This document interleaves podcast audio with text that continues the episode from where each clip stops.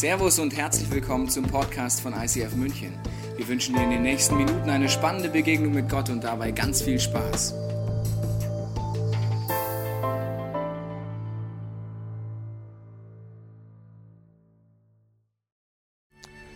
Schön, dass du da bist heute. Im neuen Jahr 2013, die Weihnachtszeit ging relativ flott um, gefühlt, oder?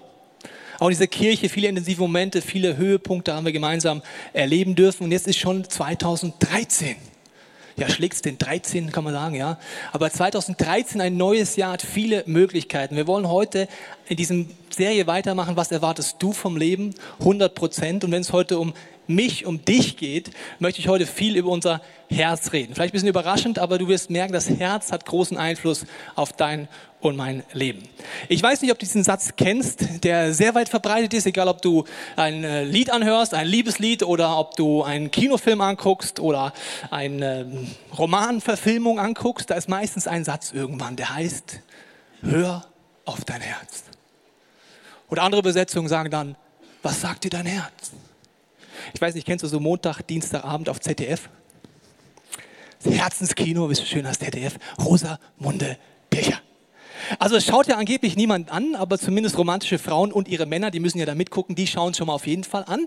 Und die, die nicht Rosamunde Pilcher kennen, erkläre ich mal kurz, wie so ein Film aufgebaut ist im Durchschnitt.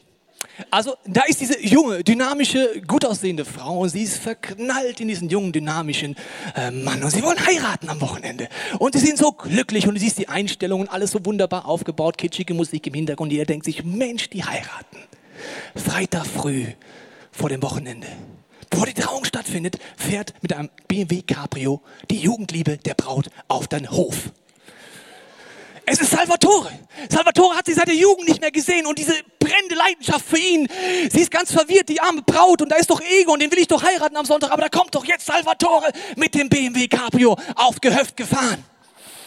Dann geht's los, alle fiebern mit und sie ist verwirrt und ihr Herz nach links und nach rechts und sie findet ihn wieder interessant und dann zwei Minuten vor der Trauung nimmt sie ihr Handy raus und ruft ihre beste Freundin Christine an.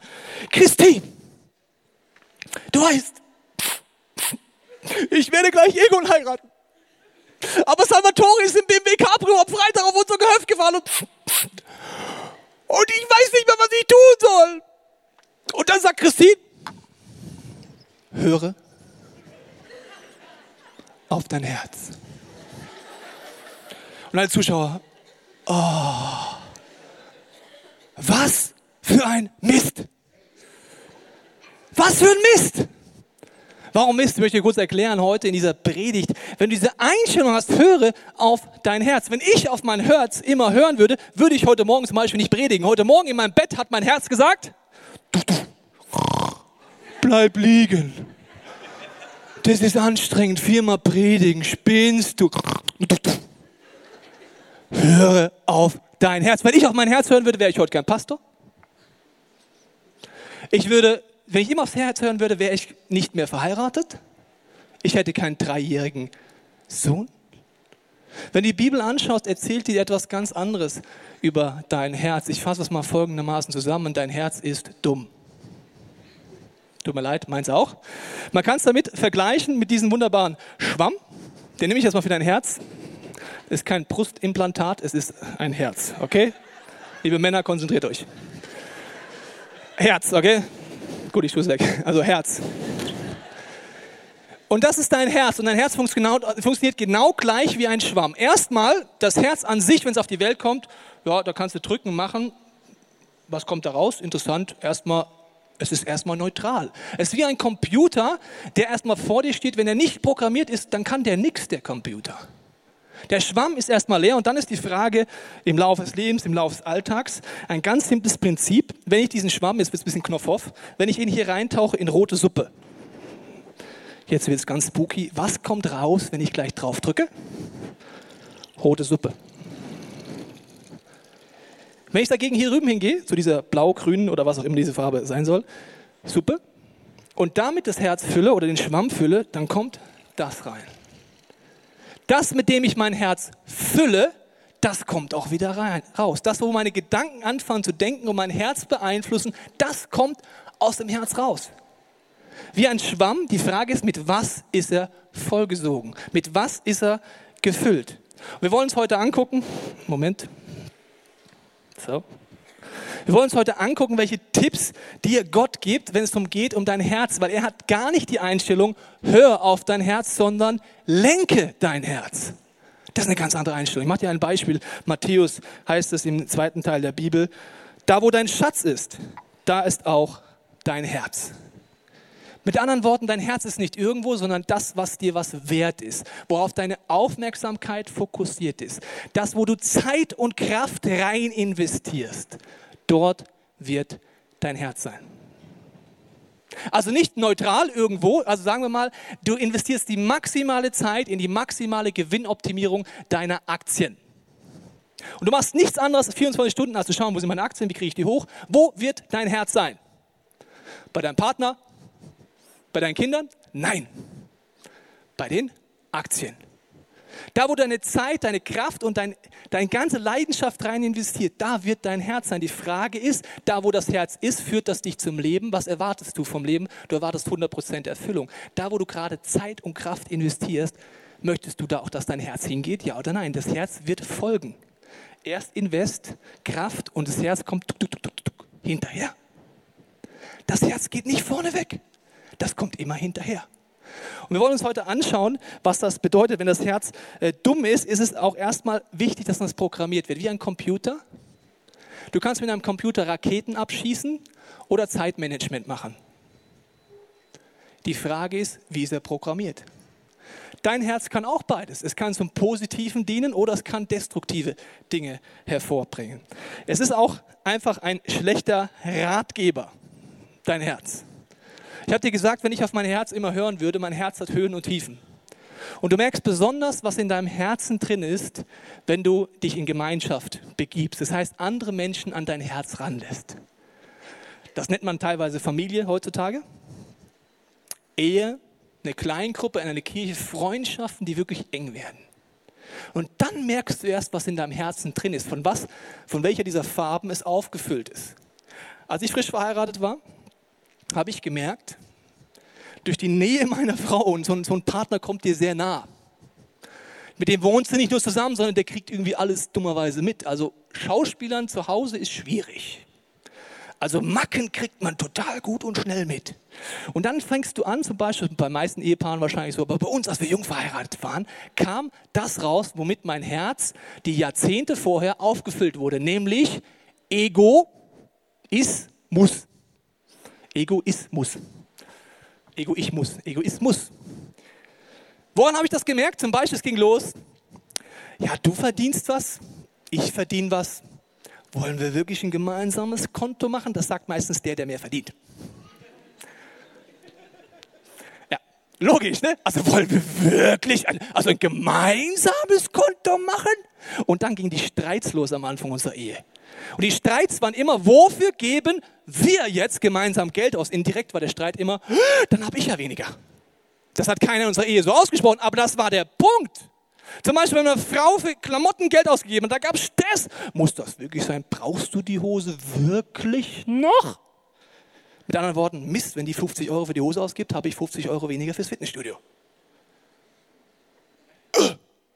Höre auf dein Herz. Ich will das Geld für mich.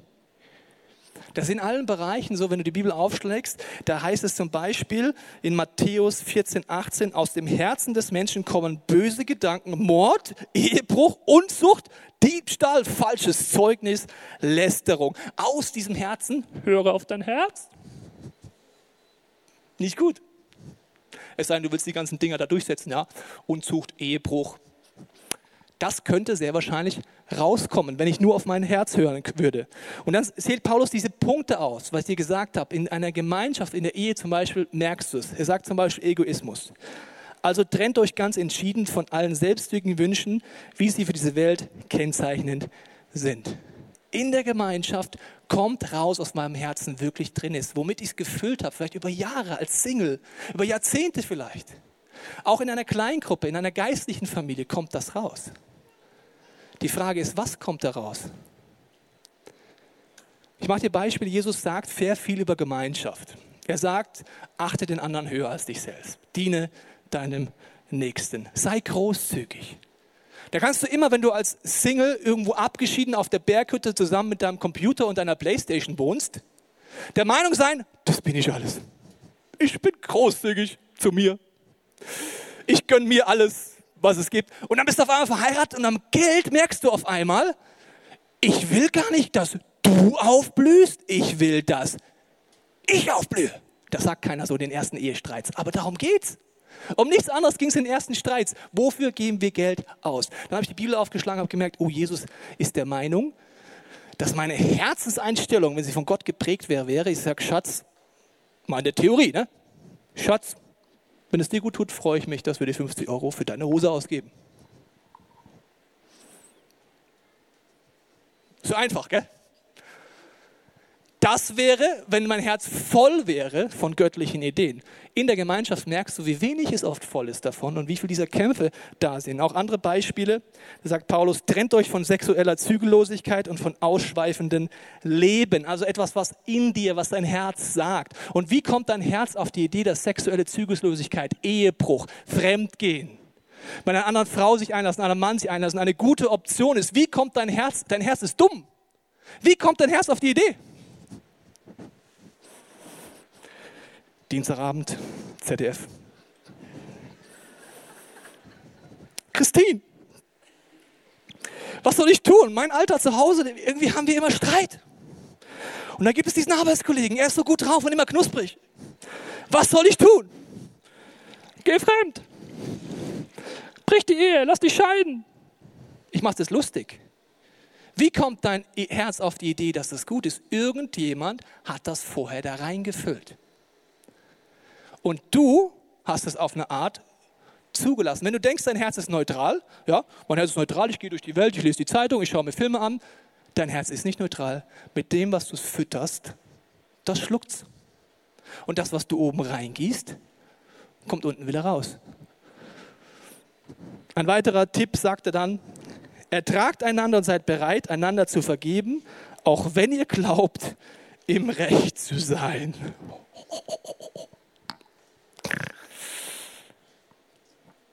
Also in unseren ersten Ehejahren ganz besonders, hat das mein Herz nicht gelebt. Ich habe Recht, ist ja logisch im Streit, gell? Also ich habe Recht und meine Frau nicht. Sie ist schuld und ich nicht. Das war im Endeffekt der Streitinhalt. Wer ist schuld? Ewig Diskussion, aber du hast gesagt, nein, du hast aber gesagt, aber du hast gesagt, nein, du und du müsstest doch eigentlich, nein, du müsstest eigentlich. Zwei kleine Kinder, die sich auf eine Art trennen und nach Liebe schreien und sich die ganze Zeit kloppen, weil ihr Herz voller Egoismus, voller Streit und voll dem ist, ich will nicht vergeben. Das will ich halt nicht. Das Problem ist, dass es alles aufgefüllt in dir. Das kann auch deine Familiengeschichte sein. Du kannst auch dein Herz füllen, indem du von zu Hause Dinge mitkriegst. Wenn du zu Hause mitkriegst, Streit wird so gelöst, dass Mama abhaut. Und du als Kind jahrelang mitkriegst, naja, wenn Streit ist, haut mal halt ab.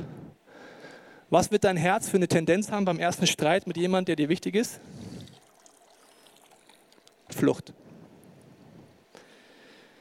Das Schöne, das Erschreckende, aber auch das Positive ist, das, was du in dein Herz füllst, kommt auch wieder raus. Ich möchte jetzt mit dir darüber reden, wie kann das sein, dass ich mein Herz lenke. Nicht auf mein Herz einfach nur hören, sondern dass ich es lenke. Ich möchte dir etwas vorlesen. Da heißt es im Kolosserbrief, richtet eure Gedanken auf Gottes unsichtbare Welt und nicht auf das, was die irdische Welt zu bieten hat. Wenn dein Herz lenken möchtest, fängt es mit deinen Gedanken an, dass du sie richtest, ausrichtest, entscheidest, was soll da in mein Herz rein und was will ich nicht da drin haben. Dein Herz ist wie eine Festplatte, wie ein Schwamm, der alles aufsaugt. Du kannst mal das Experiment machen und überlegen, was ist der älteste Film, an den du dich erinnerst? Also er weit weg, vielleicht vor sieben Jahren hast du mal einen Kinofilm geguckt. Mach das mal zu Hause über, und dann versuch deine Augen zu schließen und eine Szene aus dem Film wiederzuholen. Du wirst es holen können. Es ist in deinem Herzen und auf deiner Festplatte abgespeichert. Richte deine Gedanken auf Gottes Ideen auf. Wenn du es nicht machst, wird dein Herz dich immer zu Situationen und zu Entscheidungen bringen, die dich zerstören, die andere zerstören, die destruktiv sind. Das nennt die Bibel Sünde. Ich habe eine Statistik gelesen, die sagt, wenn du 100% deine Gedanken anguckst an einem Tag, und ich sage jetzt mal die Strecke von hier, das wären jetzt 0% zwischen hier und dem anderen Scheinwerfer, das wären jetzt 50% deiner Gedanken und das sind 100% deiner Gedanken.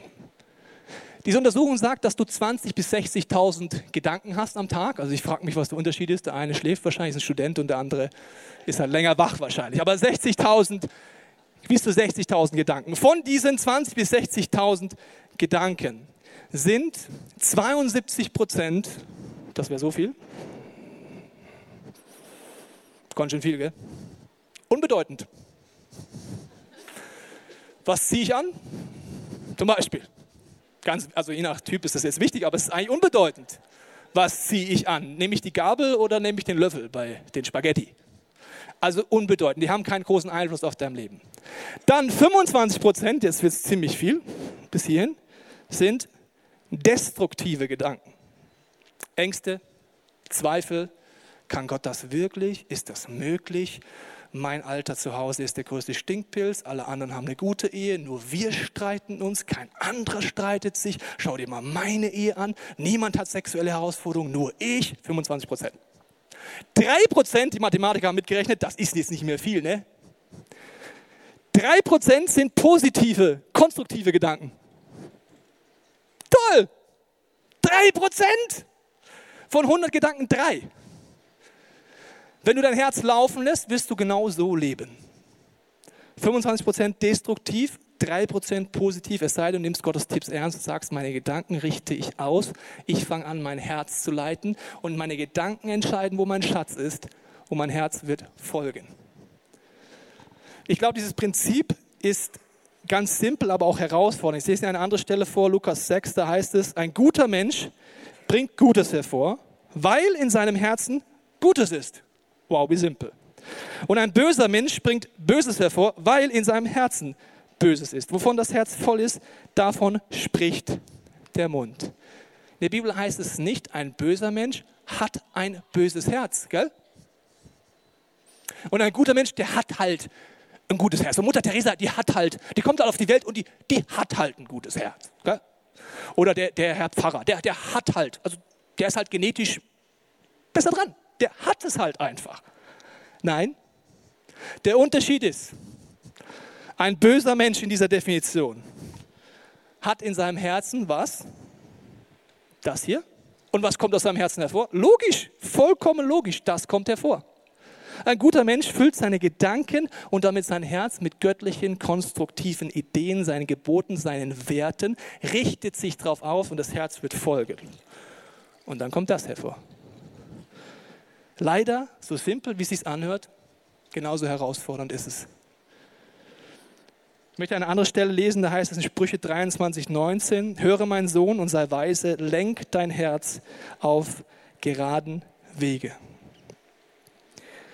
Wenn du dein Herz lenken willst, fäng es damit an, dass du dich ins Richtige investierst.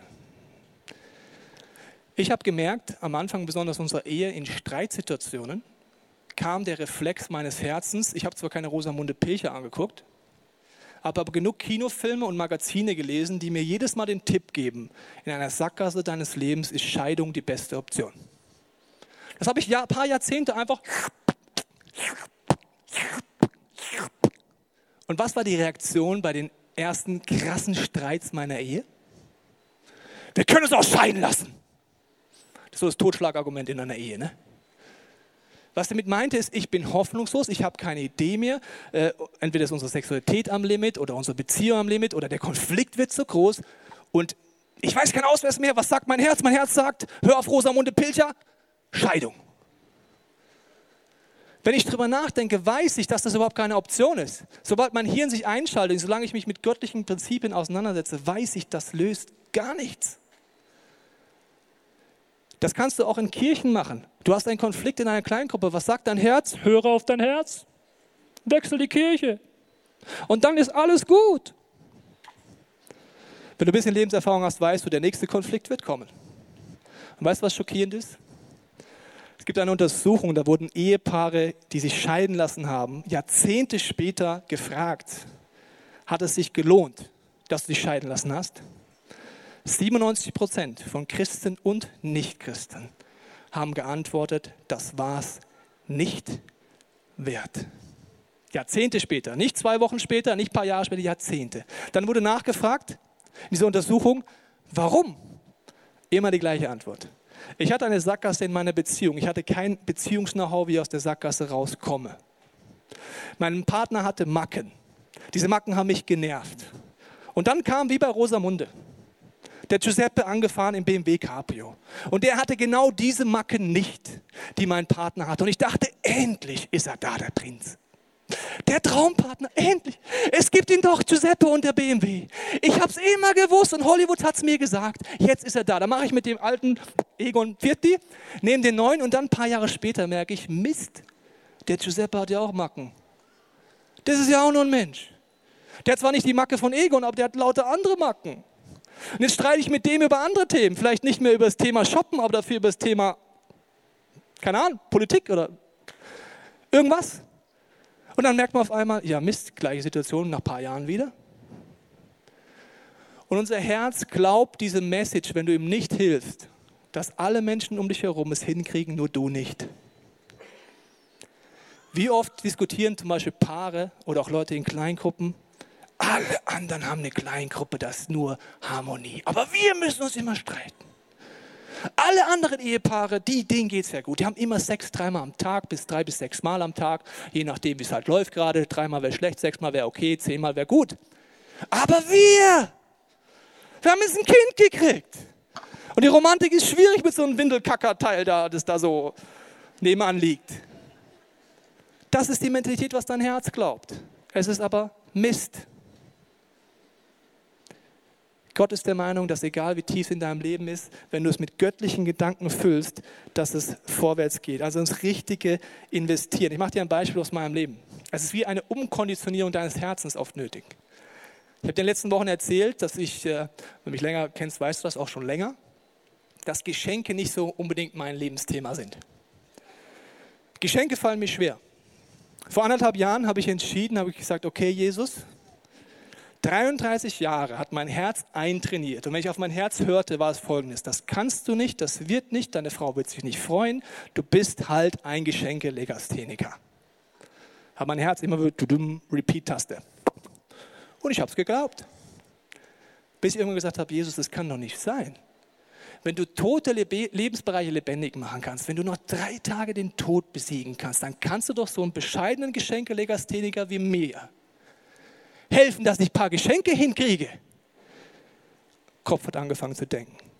Ich habe darüber nachgedacht, wer ist eigentlich Jesus? Und das ist vielleicht für dich ein simples Beispiel, aber für mich war es 33 Jahre ein Lebensstil. Und dann habe ich gemerkt, okay, ich probiere es aus. Ist ein bisschen wie so ein Hunde, Hund, der Leckerlis bekommt. Du hast mit deinem Herzen auch. Dann habe ich gesagt, okay, Jesus, ich gehe jetzt einfach in dieses Schmuckgeschäft. Liebe Frauen, für euch vielleicht nicht nachvollziehbar, für manche Männer auch nicht, aber für mich. Ich stehe vor diesem Schmuckregal und denke mir, welche Ohrringe würden denn jetzt meiner Frau gefallen? Also was mir gefällt, weiß ich ja, aber ich will ja etwas, was ihr gefällt, ja? Und dann kaufe ich da irgendwas und ich habe gebetet, habe gesagt, Jesus, Heiliger Geist, sag mir bitte jetzt und ja, wirklich. Und dann habe ich diese Ohrringe geschenkt und letztens kam ich wieder und habe meiner Frau Ohrringe und ein Armband geschenkt und diese Ohrringe und Armband zieht sie die ganze Zeit an. Und letztens schaue ich sie an und sage, sag mal Schatz, habe ich dir die Ohrringe geschenkt? Ja, ich liebe diese Ohrringe. Und das Armband? Ja, ich liebe das Armband. Was hat mein Herz gemacht? Duf, duf. Duf, duf. Vielleicht ist es möglich. Ich habe 50% Trefferquote im Moment. Ich habe 33 Jahre Mist gebaut. Ich konnte es nicht. Es ist nicht so, dass du dann über Nacht sagst, boah, und jetzt kann ich nur noch geschenken. Ich schenke alle zwei Monate im Schnitt was. Das ist sechsmal so viel wie die Jahre davor.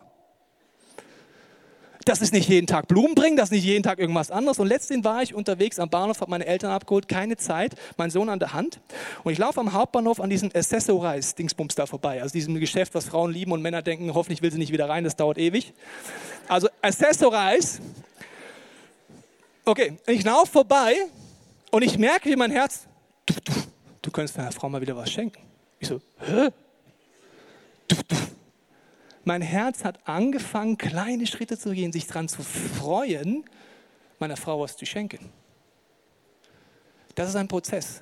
Meine Gedanken fangen an, mein Herz kommt nach und Taten helfen mir in diese Richtung zu gehen. Da, wo dein Schatz ist, wird dein Herz folgen. Oder in einem anderen Bereich, vielleicht hast du eine Sekretärin, bist eine Führungskraft, auch das gleiche Prinzip wieder. Worauf du dich fokussierst, wo dein Schatz ist, wird dein Herz folgen. Wenn du jeden Tag ins Büro gehst, sagst, Mensch, Frau Schmidt, ihre Frisur, wirklich, sieht echt gut aus. Jeden Tag so Frau Schmidt loben und wertschätzen. Und du gehst nach Hause und da machst du genau das Gegenteil. Ja, Essen, ja, endlich ist mal fertig. Wenn dein Herz gefüllt wird auf der Arbeit mit Lob und Anerkennung für Frau Schmidt und du gießt in dein Herz immer wieder Frau Schmidt rein und zu Hause machst du es nicht, wird zu Hause dein Herz immer trockener, es wird immer garziger. Du sagst dir irgendwann, ja, 13 Jahre Ehe ist schon anstrengend. Aber Frau Schmidt, Frau Schmidt, haben sich die Haare gefärbt? Also Frau Schmidt. Je mehr dein Herz über Frau Schmidt nachdenkt, desto schöner wird in deinem Herzen Frau Schmidt. Die wird nicht schöner. Ich muss dich enttäuschen. Die wird nicht wirklich schöner. Wenn jemand Frau Schmitz heißt, das ist erfunden jetzt, geht nicht gegen dich jetzt. Gell? Also, die wird nicht wirklich schöner. Dein Herz ist aber der Meinung, weil du gießt und gießt und gießt, Frau Schmidt. Und irgendwann denkst du dir, Frau Schmidt. Warum? Weil du dein Herz füllst und füllst und füllst. Auch da das simple Prinzip. Füll deine Gedanken immer wieder mit Frau Schmidt. Was wird dein Herz irgendwann sagen?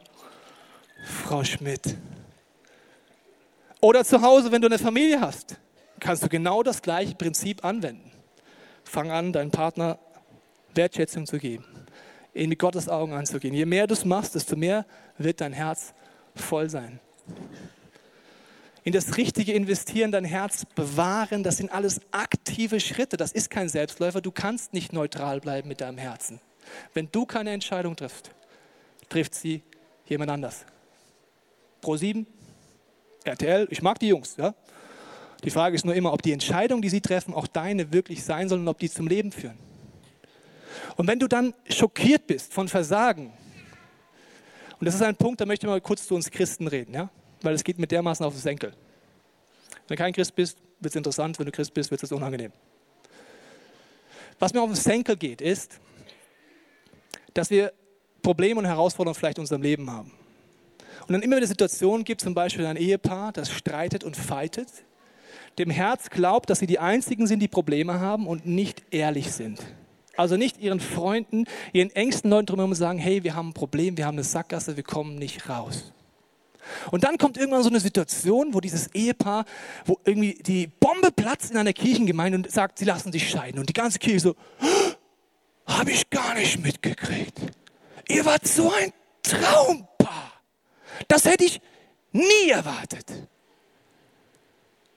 Das nennt man Heuchelei. Wenn sowas passiert, hat Kirche versagt? Haben wir alle versagt. Weil jeder hat Herausforderungen, jeder hat Probleme, jeder hat Kämpfe, jede Beziehung, jede Kleingruppe, jede Familie, jede Freundschaft. Die Frage ist nur, bin ich ehrlich?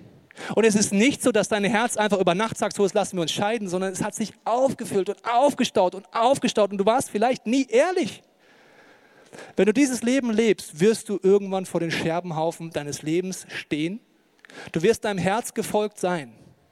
Aber vielleicht werden deine Kinder und deine Enkelkinder nichts mehr von dir wissen wollen, wenn du stirbst. Vielleicht wirst du dich in die falsche Person verlieben. Vielleicht wirst du alles auf eine Karte setzen, wenn du nicht dein Herz lenkst. Jesus lädt immer wieder ein, ehrlich zu sein, sich ums Herz zu kümmern. Und er gibt dann viele Tipps in der Bibel, zum Beispiel auch Paulus am Ende dieses Kolosser-Kapitels 3. Ich kann nicht alle Dinge aufzählen, kannst zu Hause nachlesen, was alles im Herzen drin sein kann. Aber er sagt dann, lasst die Botschaft von Christus ihren ganzen Reichtum bei euch entfalten. Lasst die Botschaft von Christus den ganzen Reichtum erst hier und dann hier entfalten. Und es wird dein Leben zum Guten verändern. Das sind Situationen, wo man mal drüber nachdenken kann, wenn ich in mein Herz höre gerade, wie viel ist da gerade drin von diesem Jesus, wenn du dich als Christ bezeichnest. Kannst ein Experiment machen, kannst dir mal eine Gruppe zusammensetzen und dann einfach sagen, so Jungs und Mädels, jetzt erzählen wir uns mal gegenseitig, warum wir von Jesus fasziniert sind und wer dieser Jesus ist. Machen wir das Experiment. Weißt du, was du knall, knallhart und sofort merken wirst? Was in deinem Herzen gerade ist. Wenn diese Gruppe so ausgeht wie, ja, so Jesus ist so mein Freund halt, ja, und er ist auch mächtig und äh, das Lamm. Oder keine Ahnung was, ja. Dann in dieser Gebetssituation, vielleicht hat man sich ausgetauscht, jeder sagt, vielleicht, wenn es gut läuft, zwei Minuten was und dann ändert man das Thema und sagt, ja, und reden wir über Hobbys. Die gleichen Leute, die gerade bei Jesus keine Worte gefunden haben, finden beim Hobby auf einmal tausend Worte. Sagst du dann, hey, du gehst doch Mountainbiken. Ja, Mountainbiken. Darf ich mal erzählen? Letzte Woche war ich Mountainbiken. Ich habe so ein Scottfahrt. Das ist unfassbar. Die neuen Bremsen, wenn du da runterfährst, dieser Druck auf die Straße und die Felgen, darf ich dir mal meine Felgen zeigen? Die Felgen sind ja unfassbar. Und wenn du auf den Berg hochfährst, dieses Gefühl in deinem Herzen, die offene Weite, du musst Mountainbiken, komm bitte mit.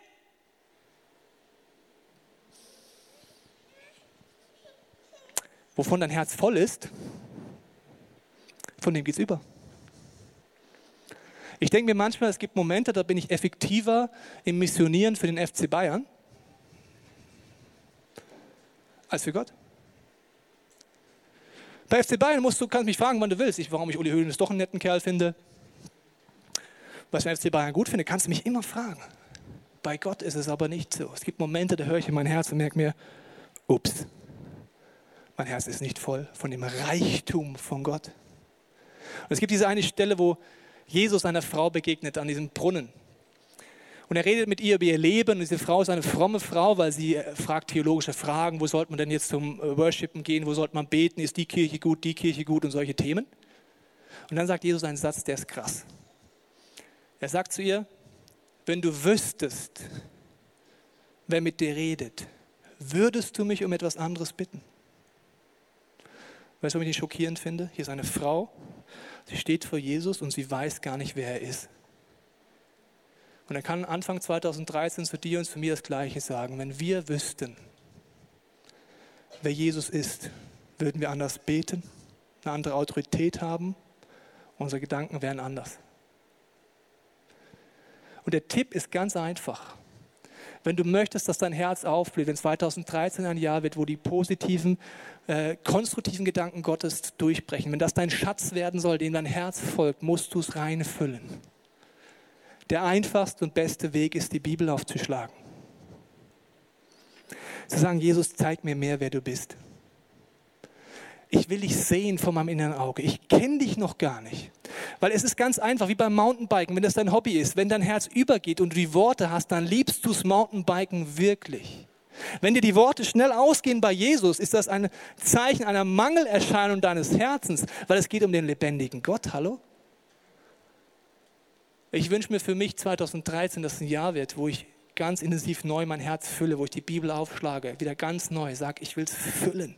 Ich will deine Werte in meinem Herzen haben, Gott, damit mein Herz deinen Werten folgt. Da soll mein Schatz sein, damit mein Leben aufblüht. Paulus gibt noch weitere Tipps dann.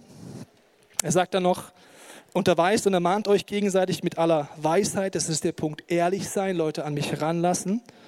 Und dann sagt er noch, und dank Gott von ganzem Herzen mit Psalmen, Lobgesängen und Liedern, die euch Gottes Geist schenkt. Ihr habt doch Gottes Gnade erfahren.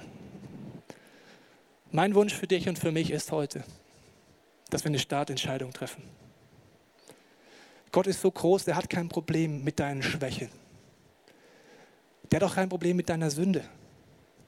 Der hat kein Problem, wenn du traurig bist. Der hat kein Problem damit, wenn heute, Stand heute, dein Herz nicht übersprudelt von diesem Gott. Er wartet nur auf eine Entscheidung und sagt, Jesus, hier bin ich. Und 2013 und heute ist mein Wunsch, dass ich dich besser kennenlerne. Diesen Reichtum von deinem Wesen, wer du bist, dein Charakter besser kennenlernen. Ich will dich wirklich neu sehen und erkennen. Das wäre eine Geschichte, die mir ein Freund erzählt hat, mit der möchte ich schließen. Er erzählt mir von einem Moslem, der nachts träumt von Jesus in Ägypten. Er sieht Jesus, und es passiert zurzeit relativ häufig, dass Jesus in Träumen Moslems begegnet. Und er geht dann mit diesem, mit diesem Erlebnis zu einem Pastor, zu der nächsten Kirche, die er kennt und sagte dem Pastor, ich habe von Jesus geträumt. Erklär mir bitte, wie man Christ wird. Was heißt das? Ich will mich taufen, also ich habe keine Ahnung. Erklär mir bitte, was das heißt. Ich habe Jesus gesehen. dann sagt der Pastor zu ihm, bist du dir wirklich sicher, dass du das tun willst? Deine Familie wird dich vielleicht verstoßen. Du wirst vielleicht Konsequenzen für dein Leben haben. Es wird vielleicht sehr schwierig werden für dich. Und der Pastor zählt auf, warum er sich nochmal gut überlegen sollte. Und dann sagt dieser junge Moslem zu dem Pastor nach einer kurzen Pause, sagt, du hast Jesus noch nie gesehen, oder? Weil wenn du ihn gesehen hättest, hättest du nicht so eine Angst. Die Band wird jetzt ein Lied spielen. Das Lied heißt Remind Me Who I Am. Es wird eine Plattform sein für dich, ehrlich zu werden. Vielleicht wie ich zu sagen, Jesus, hier bin ich. Das ist mein Herz und das ist der Standpunkt heute, Anfang 2013. Aber ich möchte Schritte gehen. Ich vielleicht zum ersten Mal eine Kleingruppe suchen, ehrlich werden. Vielleicht als Ehepaar, wenn du heute hier bist, Leute suchen und sagen, wir haben hier ein Problem, wir kommen nicht weiter. Das hat jeder. Oder dass du sagst, ich fange an, die Bibel aufzuschlagen. Ich möchte diesen Gott besser kennenlernen, diesen Jesus besser sehen. Wie dieser junge Moslem, der sagt, du hast ihn noch nie gesehen, oder? Wenn du möchtest, dass nicht drei Prozent deines Lebens auf positive, destruktive Dinge gerichtet sind, musst du anfangen, dein Herz zu lenken. Durch deine Gedanken, mit was du sie füllst, dass du dein Herz aufsaugst und dann wird diese Prozentzahl größer, größer und größer. Ich lade dich ein, während diesem Lied mit Gott zu diskutieren, ehrlich zu werden und zu überlegen, ob heute für dich wie ein Startpunkt ist. Und Gott erwartet keine Perfektion. Der weiß, dass du 2013 Höhen und Tiefen haben wirst. Er wartet nur darauf auf deine Antwort, die sagt, ja, ich will Gott. Ich will, dass mein Herz deinen Werten folgt. Ich will anfangen, jemand zu sein, der die Aufmerksamkeit auf deine Schätze und auf dein Reich legt. Mein Wunsch ist für dich und für mich 2013, dass wir Menschen werden, die unser Herz mit göttlichen Ideen füllen. Und ich merke bei mir immer wieder, dass ich vom Kopf her weiß, dass es wirklich das Schlauste ist, auch die Bibel aufzuschlagen, um Gottes Wesen besser kennenzulernen. Dass es eines der effektivsten Möglichkeiten ist, sich mit seinem Charakter auseinanderzusetzen. Und gleichzeitig weiß ich, genau da gibt es die meisten Störmomente in meinem Leben. Der Wecker klingelt nicht. Es gibt Stress, es gibt Streit, ich bin zu müde, ich bin zu wach. Irgendetwas gibt es immer. Aber ich möchte jetzt beten für jeden, der das will, dass es ein Jahr wird, wo du diese Hindernisse wegräumst. Wo du sagst, ich fange an, dieses Buch neu zu entdecken und diesen Gott neu zu entdecken. Und ich möchte allererstes für mich beten. Ich habe ein Privileg, heute viermal zu predigen. Das heißt, ich darf viermal für mich predigen. Damit hat sich der Sonntag schon gelohnt. Und wenn du möchtest, kannst du auch für dein Herz mitbeten. Wenn du sagst, dieses Jahr wünsche ich mir Gott. Und das ist meine Entscheidung hier in kleinen Schritten, die Richtung zu gehen, dass mein Herz voller von deinen Werten wird, von deinen Ideen wird. Und dass in die Sackgassen meines Lebens ich dich besser kennenlerne. Weil wie dieser Moslem sagt, du hast Jesus noch nie gesehen, oder? Wenn wir in Sackgassen sind, wo wir denken, unsere Ehe ist am Ende, unsere Beziehung ist am Ende, Gott hat mich vergessen, dann sehe ich gerade Gott nicht. Den lebendigen Gott, der den Tod besiegt hat, der alles kann. Wenn ich ihn wieder sehe, kommt Hoffnung. Und wenn du merkst, es gibt in deinem Leben einen größeren Bereich, wo du keine Hoffnung hast, dann mach das Experiment 2013. Fang an, die Bibel zu lesen. Vielleicht muss ich fast schon zwingen, mal eine halbe Stunde am Tag oder zehn Minuten sagen, Jesus, dieses Thema, ich will es einfach sehen, wie du bist. Ich will wie ein junger Moslem sagen können, ich habe Jesus gesehen. Ich habe keine Angst mehr vor der Zukunft. Ich möchte beten. Jesus, ich danke dir, dass du unsere Herzen siehst. Und du weißt es schon länger als wir selber, von was es voll ist. Und ich äh, breche jetzt diese Kräfte, die mich und andere davon abhalten, die Bibel wirklich aufzuschlagen, dich zu suchen und deinen Reichtum deines Wesens neu zu erkennen. Ich spreche aus über diese Kirche, über uns allen, dass ein Jahr wird, wo wir Durchbrüche erleben in unserer Gottesbeziehung. Wo wir mehr lernen, unser Herz zu lenken. Wo wir mehr unser Herz füllen können mit positiven, lebensverändernden Gedanken. Und Jesus, ich danke dir, dass du jetzt während dem nächsten Song Hoffnung schenken wirst, da wo keine Hoffnung ist. Dass du Ermutigung schenkst, da wo vielleicht Beziehungen in Sackgassen sind. Dass wir anfangen, dich zu sehen, der alles kann. Jesus, ich bete auch während diesem nächsten Song, dass du Heilung schenkst, wo Menschen Heilung brauchen. An ihrem Herzen, an ihrem Rücken und in anderen Bereichen, Jesus. Ich bete, dass dieser Song ein Moment wird, wo du, Heiliger Geist, an uns arbeitest. Und ich danke dir, dass jeder Mensch, der auch hier ist und sagt zum allerersten Mal, Jesus, hier bin ich, ich verstehe vieles nichts, aber ich bete 2013, dass ich neue Dimensionen dieser Gottesbeziehung erleben kann, dass heute auch ein Startschuss ist für viele. Wir hoffen, dass dir diese Predigt weitergeholfen hat. Wenn du Fragen hast, kannst du gerne an info at icf-moenchen.de mailen und weitere Informationen findest du auf unserer Homepage unter www.icf-moenchen.de.